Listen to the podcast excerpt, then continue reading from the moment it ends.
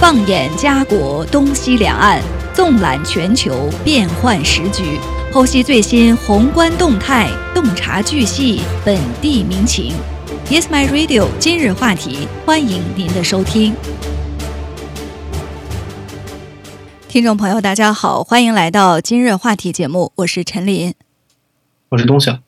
呃，这几天啊，我们看到很多的市民，尤其是多伦多的居民，还有网上的网友呢，都在热议一个话题，就是多伦多的可以说啊，难民安置的一个危机。那么在前两天呢，我们也提到这样的一个话题，也对多伦多的新任市长邹志慧。摆在他面前的，这是一个最大的挑战了。那我们看到最新的一个消息啊，就是多伦多的市长邹智慧，他在上任之后的第一个市议会会议上，就着手来解决这个难民安置的问题。他提出了一项关于难民危机的紧急动议，希望呢解决多伦多市目前难民收容的危机。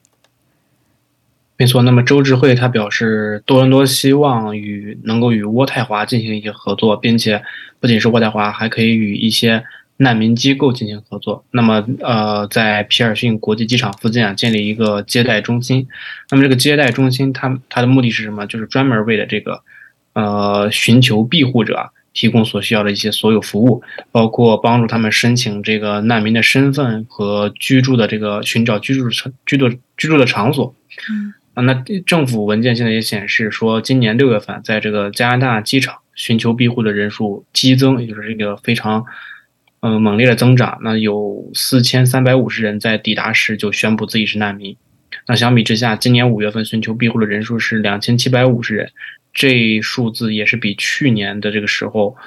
也就是去年五月份同期增长，呃，接近一一倍，因为呃要一倍要多，因为去年这个时候是一千一百九十五人嘛。嗯，没错，只呃，仅仅是看这些数字，我们就能呃感受到目前啊多伦多市存在的这个难民安置的危机。仅仅六月，在机场就有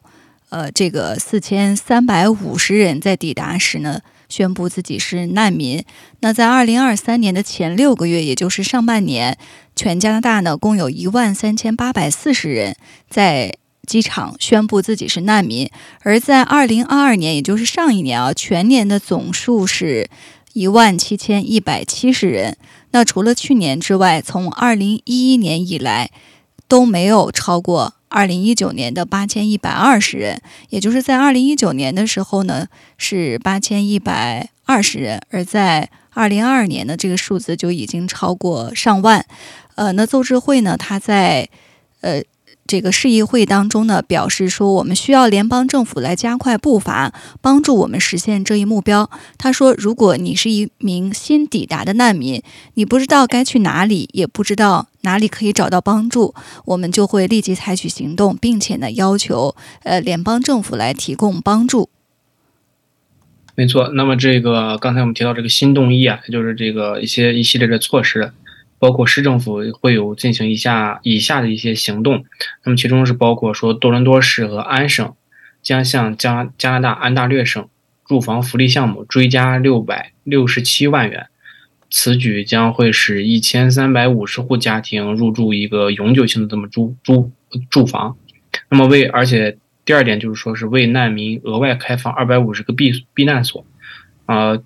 这是我们上一期节目提到的，那他可能会通过与酒店签续签合同的形式，那么立即提供一百五十间客房，未来几天将确定另外一百间。第三点就是说，多伦多市可能将与联邦和省政府进行一个合作，可以说获得更多的这个住房空间、人员或者是资金，以便能够立即提供庇护所和住房。那么，三级政府将继续制定一项可持续的长期计划，使这个难民的申请人啊，在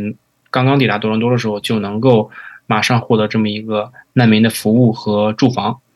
嗯，可以说新任的市长呢，他是呃积极的向联邦政府来寻求帮助，以解决目前难民居无定所的这样一个危机。那邹智慧呢，也鼓励多伦多市任何可能有住房空间的呃土地的所有者都站出来。他说，如果你有空位，就告诉我们。现在呢，我们从联邦和省政府得到了一些令人鼓舞的消息，我们会找到资金。我们知道多伦多人很慷慨，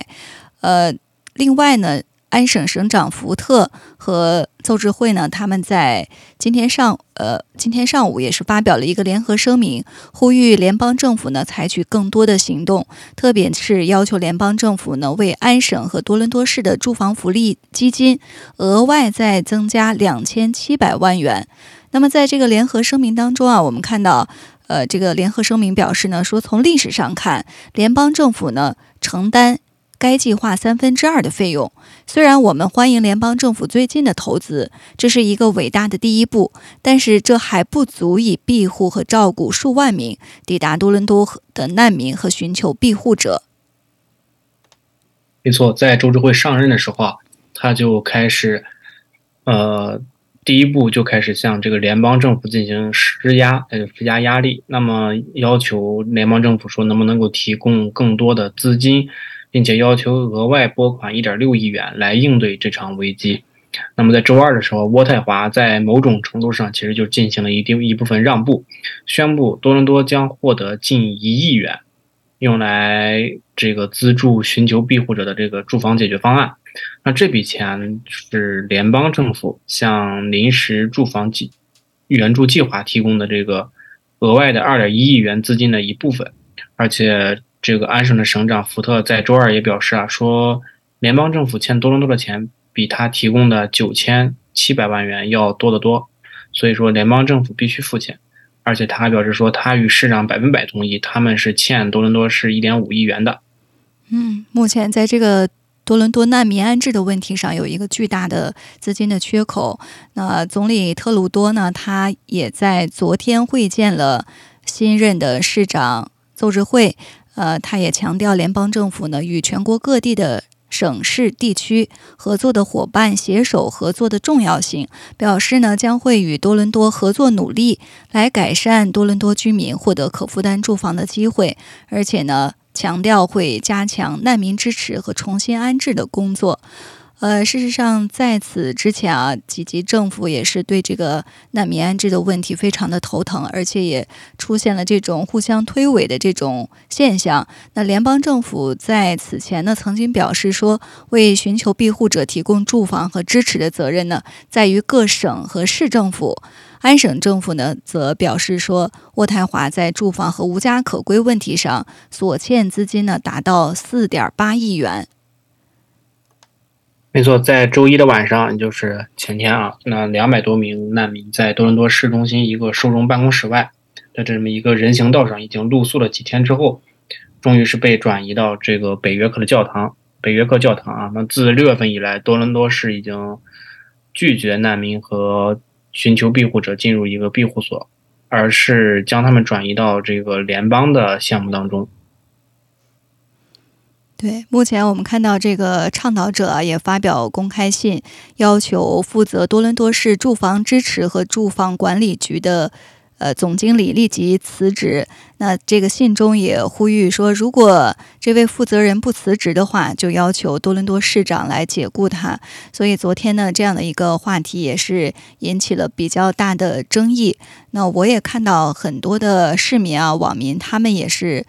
有很多质疑的声音。呃，一呢，就是说这个难民的接收应该是有理、呃有节有度的，就是在你自己能力的范围之内，当然来帮助这些难民进行安置，这是最完美的一个目标。但是如果自己的能力不足的情况下，还要接收如此大量的难民，本身呢，对呃多伦多市政府或者对其他。呃，级别的政府都是一个巨大的负担。那还有一种意见呢，就是认为目前联邦政府是暂时呢帮助呃解决了这个一部分资金的问题，拨款来解决难民安置的问题。但是也有很多的纳税人表示说，这个钱是哪来的，还是出在这个纳税人的身上。呃，所以尤其是在目前啊经济非常不确定的这种大背景下，很多人对于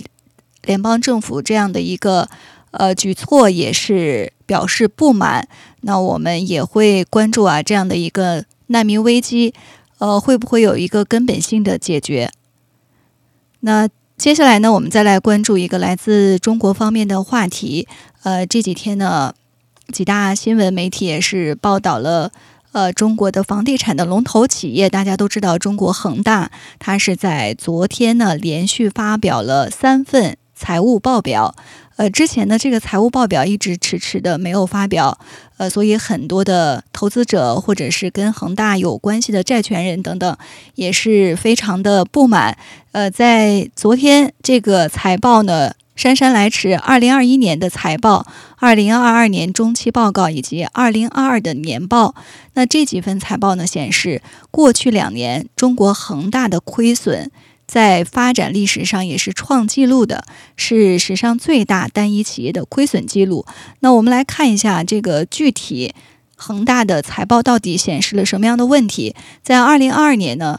呃，这个财报显示收入是两千三百零一亿元，二零二二年呢净亏损一千二百五十八亿元，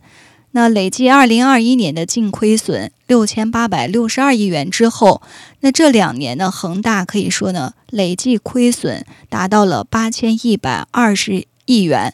呃，截止去年的年末，恒大的负债总额也是达到了二点四四万亿元。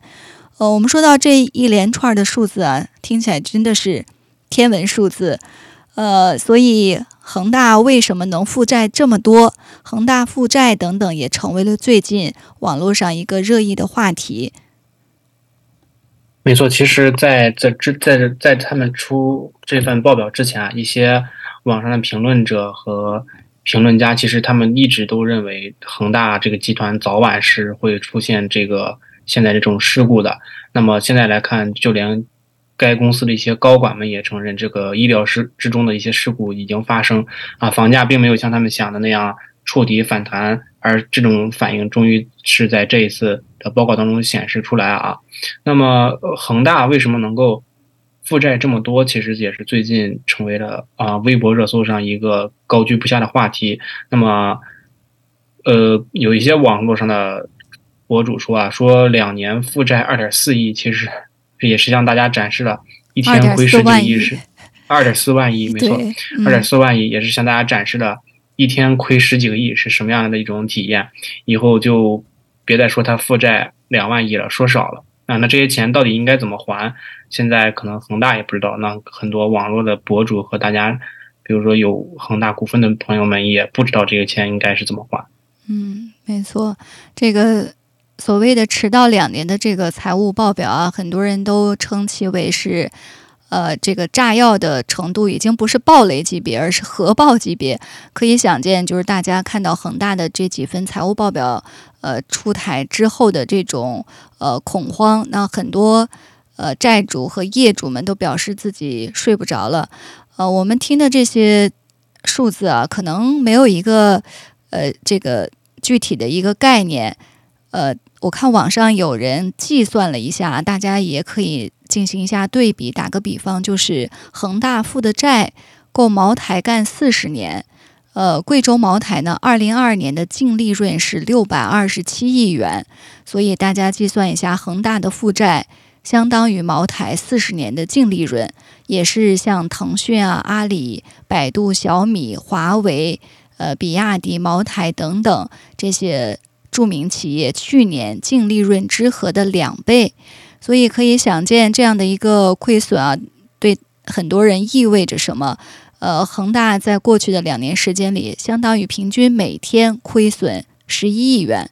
呃，很多人也在分析啊，呃，正如东晓刚才所说，很多批评者其实早就在网络上或者在一些分析文章里面表示说，呃，中国的房地产集团恒大早晚要出事儿，但是。也有一些人没有想到，恒大的亏损是如此的巨大，是一个巨大的一个黑洞。呃，也有人分析啊，说为什么会出现如此大的一个亏损。那我们也看到相关的一些分析人士呢，做出了评论，比如说香港中文大学亚太工商研究所的一个。呃，研学人李兆波先生他就说，翻查了这个恒大公开的数据啊，导致公司债务和亏损情况严重的主因，那除了他认为董事局一言堂的这种管理方式有问题，同时呢，也是房地产企业过度依赖高债务发展，这是导致恒大出现问题的所在。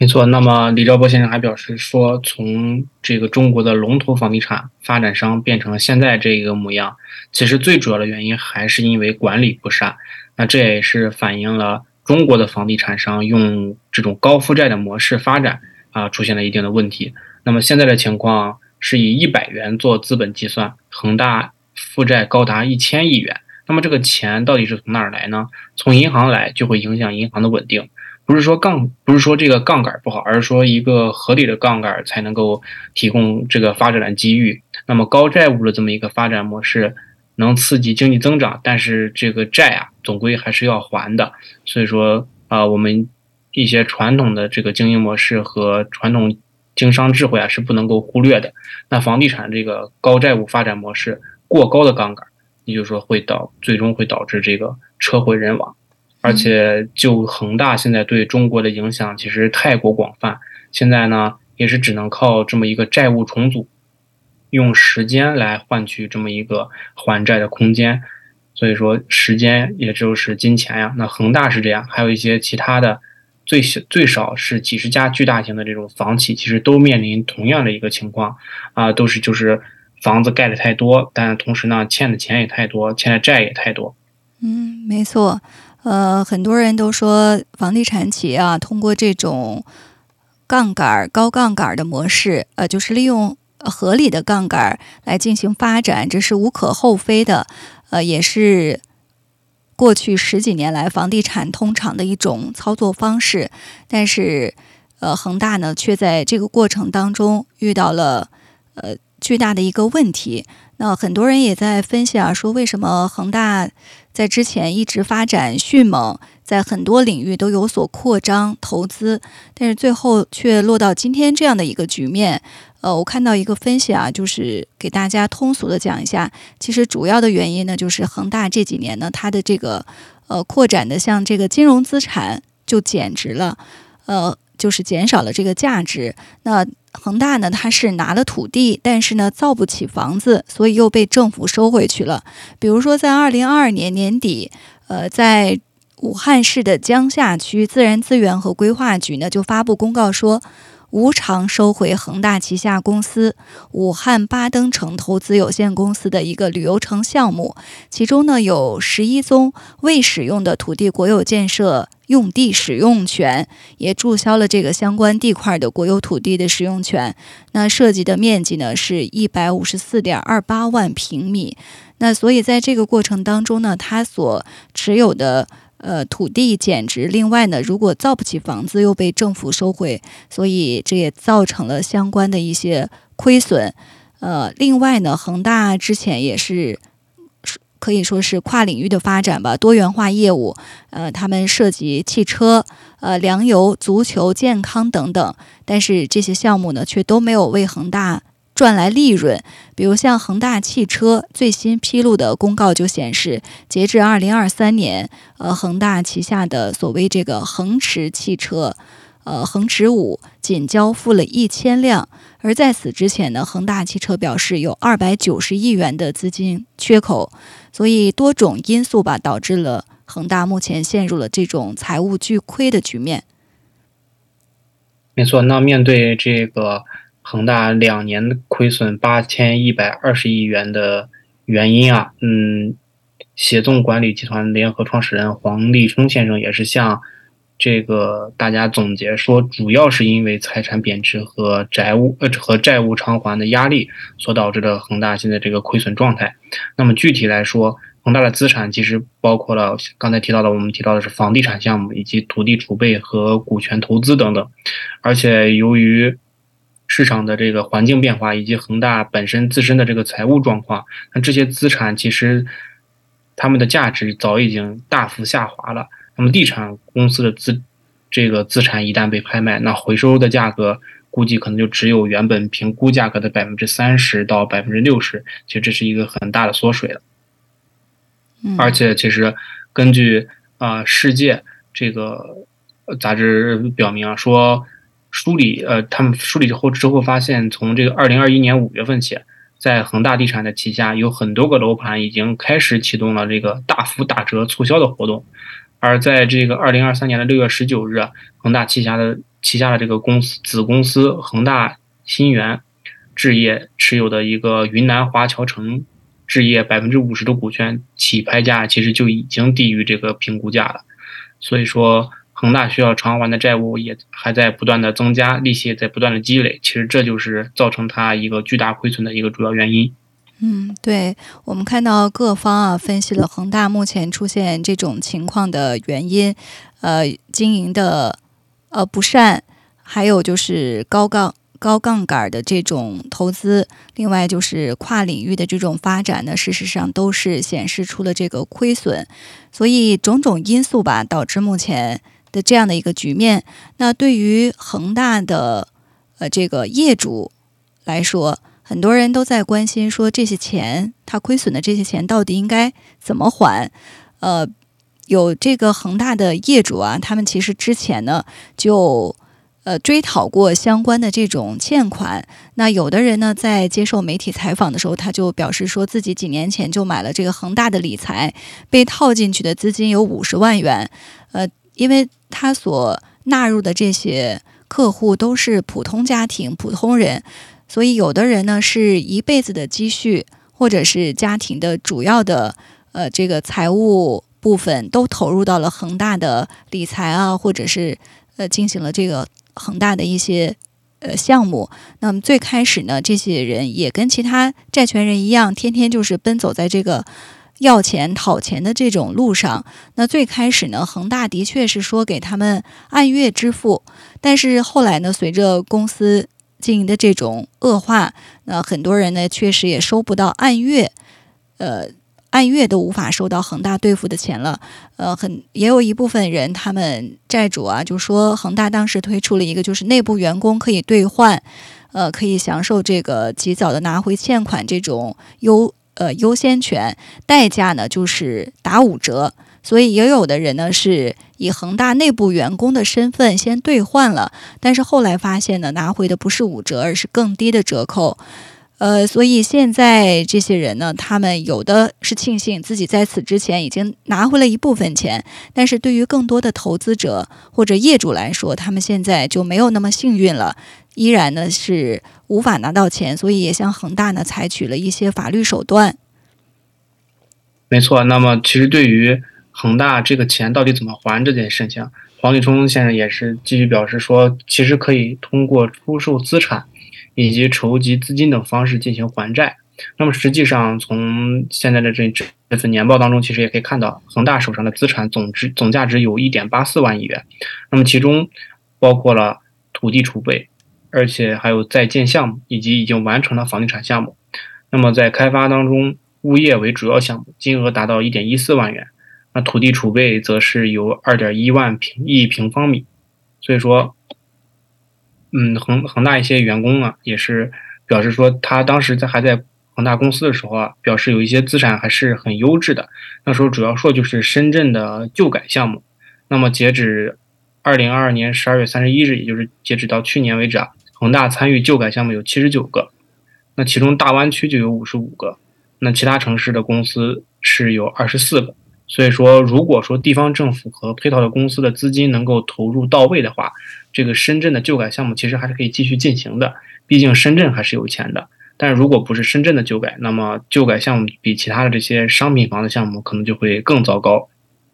没错，很多人呢现在其实还寄希望于恒大的一些呃优质项目啊，比如像深圳的旧改项目还能够赚到钱，呃，能够翻盘，呃，那。一些人也提出疑问，就是说恒大依靠它现在的这种状态啊，比如一些优质项目，到底能不能翻盘？很多人呢也将这个恒大的呃掌门人啊徐家印进行了一番分析。寄希望于呃徐家印呢能够从呃就是重新的这个带领恒大呃进行翻盘。呃，很多也有人分析说，徐家印这个人的厉害之处就在于他洞悉人性。呃，在此之前，我们也看到徐家印呢，他主导了很多市场难以理解的这这种呃戏剧性的故事。呃，比如说他去香港啊陪富豪打了几次牌，就拿到了五亿美元的救命钱。还有呢，呃，市场上传闻说，比如回 A 终止之后。呃，他说服了多数战略投资者，依然跟他同乘一条船。所以现在到了现在，时至今日，徐家印和他的恒大到底能不能翻盘呢？呃，从表面上来看，除了恒大呢，它有一些优质资产之外，它今年呢，事实上也有一些销售额的。比如在今年的前五个月，一到五月份，中国恒大呢是实现了合约销售金额三百三十七点六七亿元。那与二零二二年全年三百一十七亿元的合约销售额相比呢，是有了一个明显的起色。不过呢，在呃之前在恒大工作的一位前员工呢，也表示说，恒大的这些销售数据呢是有水分的，一部分呢是保全资产签的流水合同。呃，所以从恒大的这个各种动作来看，当然复盘呢是呃这个复牌是他梦寐以求的事情。从去年的三月二十一号到今天，恒大的股票呢，在港交所已经是停牌一年多了。那关于恒大是否能够达到复牌的条件，这也需要根据证券市场的规定和恒大的具体情况来判断。但是目前呢，距离它这个呃港交所的这种规则，如果连续停牌十八个月的证券，港交所呢就可以对其进行摘牌。所以，距离这个港交所十八个月的大限。恒大呢，仅剩下两个月的时间，那留给徐家印的时间可能也不多了。没错，那尽管这个恒大补发的三份的延期的这个财报啊，看起来十分的呃不忍直视，但是其实还是呃被外界视为恒大自救的这么一个信号，因为呃无论因为有相关人士表示啊，说无论数据如何，财报能发，其实也算是一种进步了。不管怎么说。对复盘也能起到积极的作用，可能也是有利于境外重组的这么一个落项目的落地。那么，经今年三月份啊，经过一年多的这个博弈，恒大境外的债务重组其实已经得到了很大的进展。那么，恒大将境外重组的这个债务分为 A 组和 C 组，前者是恒大发行的境外票据，呃，发行的境外的票据以及债券和所借的一些贷款。那么后者也就是 C 组啊，是包括恒大境外金融负债。那么，如今在债务重组方面，据最新的这个消息披露，中国恒大可能将于七月二十四日到二十五日举行这个多项重组债务持有人的会议。那境外债务重组可能将迎来一个最终的明确结果。嗯，而且这个黄立忠先生还表示说，对这个恒大的前景持一个谨慎态度，因为从经验上现在来讲，恒大必然最终是一个清盘的结局，只不过。在目前这种各种形式的这个博弈下吧，只能保持到一个僵持的状态。而且由于说现在这个市场的环境以及恒大的财务状况，那恒大资产的变现可能会面临一个很大的困难。所以说，他认为这个恒大可能还会继续的进行一个亏损。嗯，恒大目前来看啊，这个业内人士也分析说，已经失去了持续经营的能力，这是一种最致命的、最致命的这种。呃，伤害对于很多的债权人还有业主来说呢，他们听到这个消息非常的悲观。呃，虽然现在恒大手中呢，它有二点一亿平米的土地的储备，还有一些在建的项目，但是更多的是负债。那如果要进行自救的话，还需要更多的持续的投入，而不是马上就可以带来这个现金流的有效资产。呃，之前呢，这个徐家印他也多次表示说不能贱卖资产，所以分析人士也认为说，正因为他一直坚持着这样的一个呃观点，所以也错过了很多断臂求生的机会。呃，比如说呃，在二零零八年金融危机的时候，很多人都觉得恒大过不去这一关，那他们不了解恒大。呃，当时说随便卖几个项目不就回来了吗？但是徐家印当时说我没有这样做，为什么？因为他自己呢对这个当时的局势是有底儿的，他觉得还没有到卖项目的地步。所以也有人说，正是因为他这种的执念，所以错过了一些呃自救的机会。现在大家都寄希望于说恒大最后他靠着这个还有庞大的。优质的土地储备，还有呢，就是集团保交楼的这种政策，逐步的偿清债务，呃，希望呢能够恢复到正常的经营，呃，但是呃，很多的业内人士也表示对这种前景呢并不乐观。那我们也在持续关注啊，恒大这次暴雷的这种财务报表到底会对中国房地产市场带来什么样的影响？那对于这些债权人和业主来说，他们。所呃，就是被这个恒大所欠的款，到底能不能都能不能够收回？呃，这也是目前很多人最为揪心啊、最为关心的一个问题。那今天的今日话题呢，到这里就结束了。非常感谢大家的收听，我们下期节目再见。